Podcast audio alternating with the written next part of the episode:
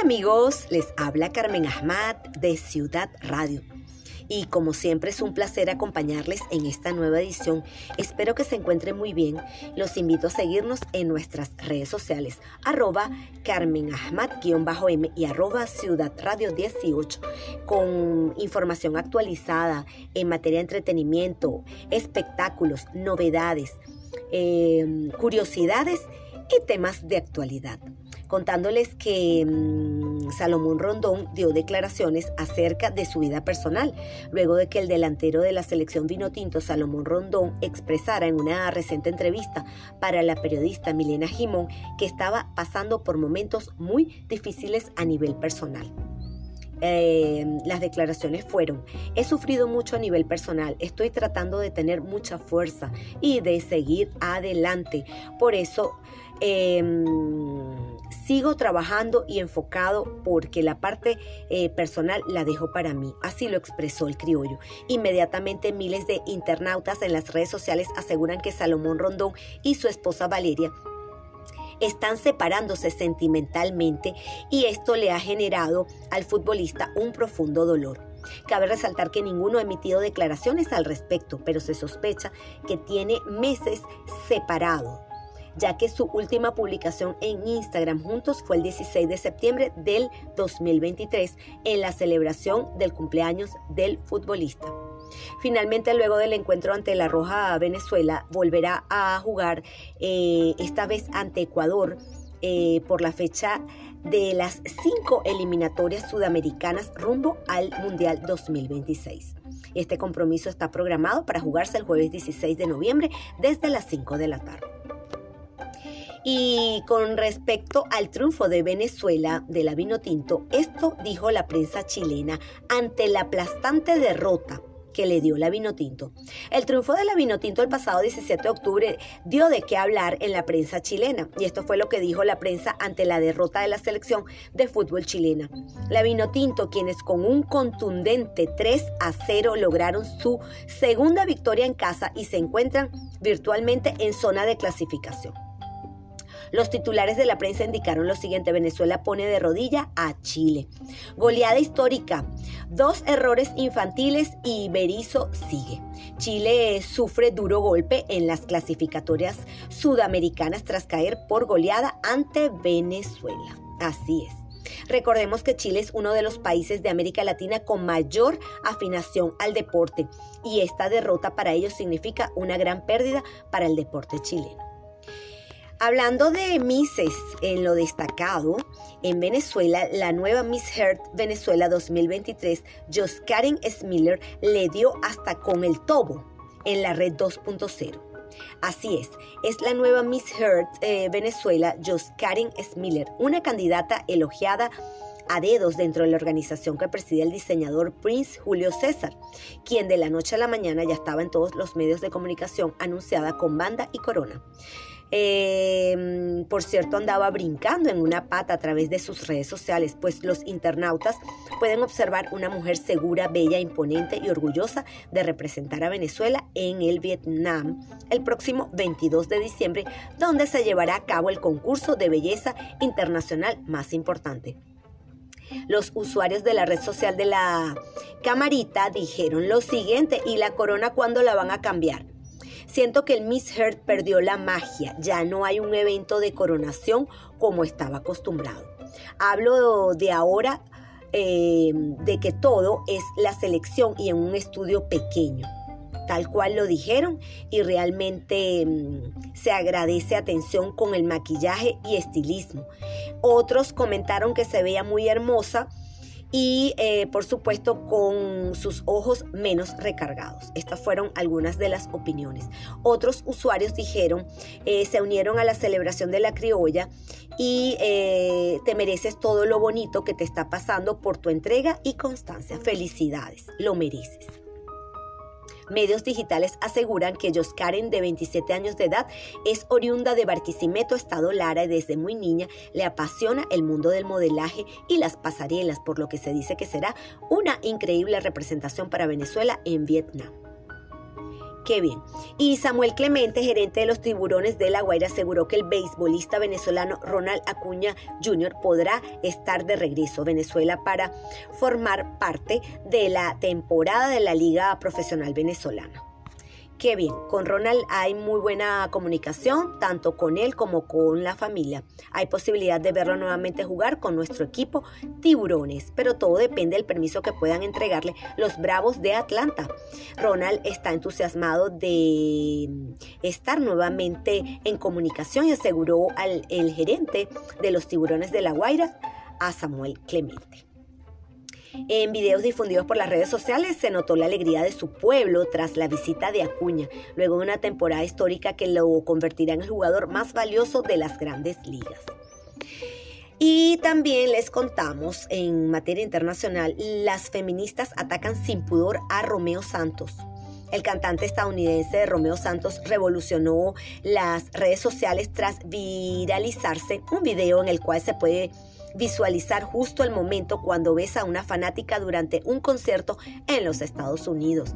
En el audiovisual difundido a través de la red social de Twitter, en Instagram también, em, conocido como el rey de la bachata, se vio muy feliz cuando se bajó del escenario y se acercó al lugar donde estaba el público, acto propicio para que una fanática que cantaba a todo pulmón llamara su atención y él correspondiera al hecho con un diálogo y posteriormente besarla en la boca. Como era de esperarse, los internautas no desaprovecharon la publicación para emitir sus respectivas opiniones, algunas desde un punto de vista legal y otras desde la jocosidad del hecho. También les vamos a comentar acerca de mm, una noticia de Celine Dion. Rompe el silencio la hermana de Celine Dion y revela detalles de la fulminante enfermedad. La hermana de la cantante confesó en una entrevista que oran cada día para que un milagro ayude a la cantante a salir de esa fuerte situación. En el 2022, la exitosa cantante canadiense Celine Dion estaba lista para comenzar una increíble gira mundial que marcaba su regreso a los escenarios y reencuentro con su fiel público. Sin embargo, la gira se suspendió luego de que la artista revelara los fuertes problemas de salud con los que hasta hoy lucha y que la han dejado en un grave estado. Tras una serie de exámenes a cargo de excelentes profesionales, Dion reveló en un desgarrador video informando que fue diagnosticada con el síndrome de la persona rígida una enfermedad que causa una extrema rigidez en los músculos y con el pasar del tiempo se intensificaba hasta acabar con la movilidad del cuerpo por completo. Y también continuando con información internacional, Britney Spears suelta la lengua y confiesa que se sometió a un aborto durante su relación con Justin Timberlake. La vida de la cantante estadounidense Britney Spears continúa dando tela que cortar en las redes sociales y los medios de comunicación, no solo por su divorcio, los conflictos con su padre y los videos que postean las redes sociales, que hacen que muchos afirmen que no está bien mentalmente, sino que ahora destapó tremenda olla que dejó a todo el mundo perplejo.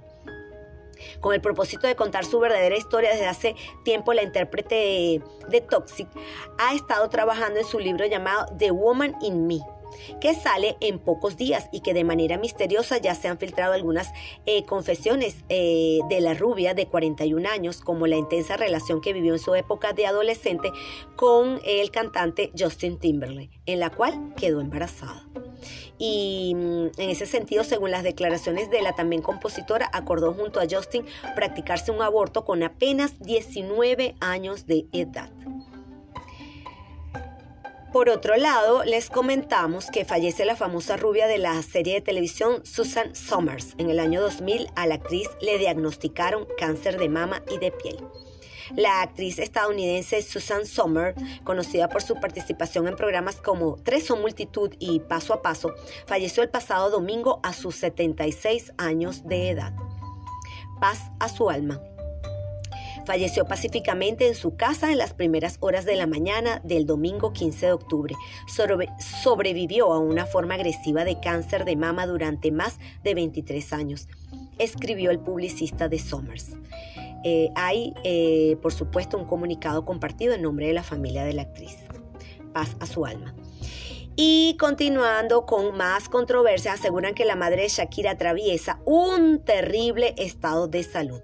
Telemundo asegura que la colombiana se fue de urgencia hasta Barranquilla, Colombia, para estar junto a su madre. En Idea del Carmen Ripoll, madre de la exitosa cantante colombiana Shakira, se encuentra en el ojo del huracán luego de que se conociera en los medios que fue hospitalizada de emergencia hace días tras sufrir un problema de trombosis en una de sus piernas y que hizo que la cantante dejara todo en Miami y se fuera hasta Barranquilla para estar junto a su progenitora vamos por supuesto a contarles acerca de eh, los eventos que se realizarán acá en Caracas. Caracas vivirá una experiencia de tatuajes y música con el Tattoo Art Music Fest, eh, tatuadores nacionales e internacionales y un cartel musical encabezado por residentes será el plato fuerte en la primera edición del festival que fusiona arte, cultura y entretenimiento las más increíbles creaciones del arte en tinta y un cartel musical que pondrá a todos a disfrutar durante dos días. Eh, serán protagonistas del Tattoo Art Music Fest, evento multitudinario que se realizará en La Carlota el sábado 16 y domingo 17 de diciembre.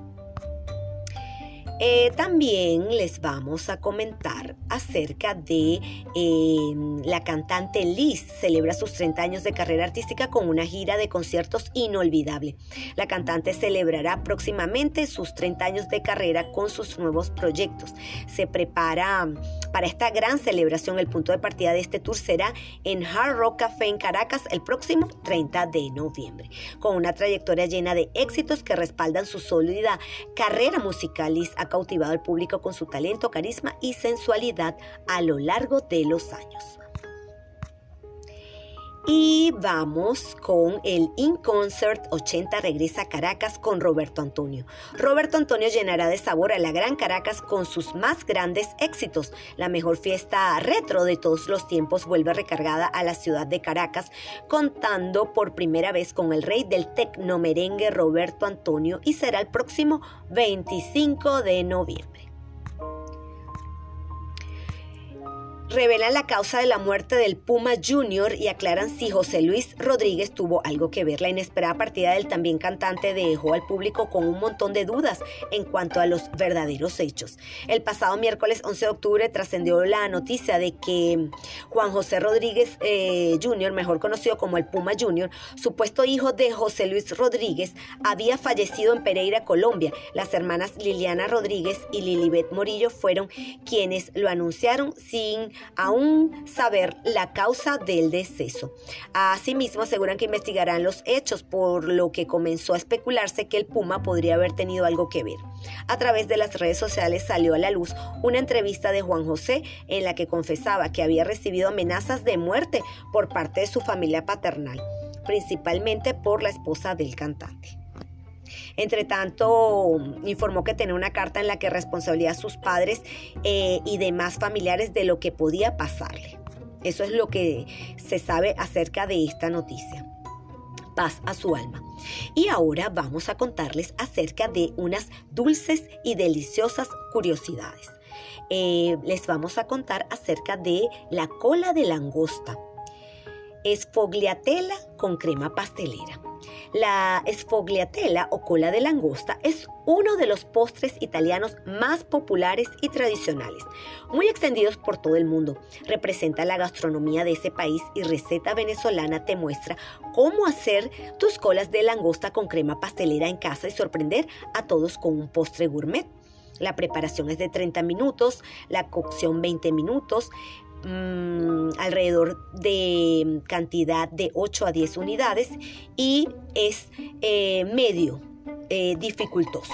Los ingredientes, para resumirles un poco, es masa de hojaldre, crema pastelera, eh, queso ricota, ralladura de limón, canela en polvo y azúcar glass.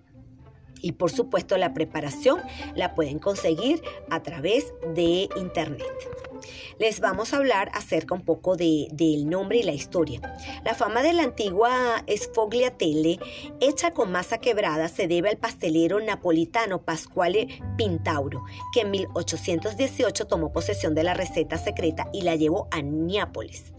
Fue él quien inventó la variante Riccia Sfoglia, ahora el más querido, parece. Sin embargo, las eh, sfogliatelle, en singular sfogliatelle, son un dulce italiano típico y tradicional de la cocina de Nápoles.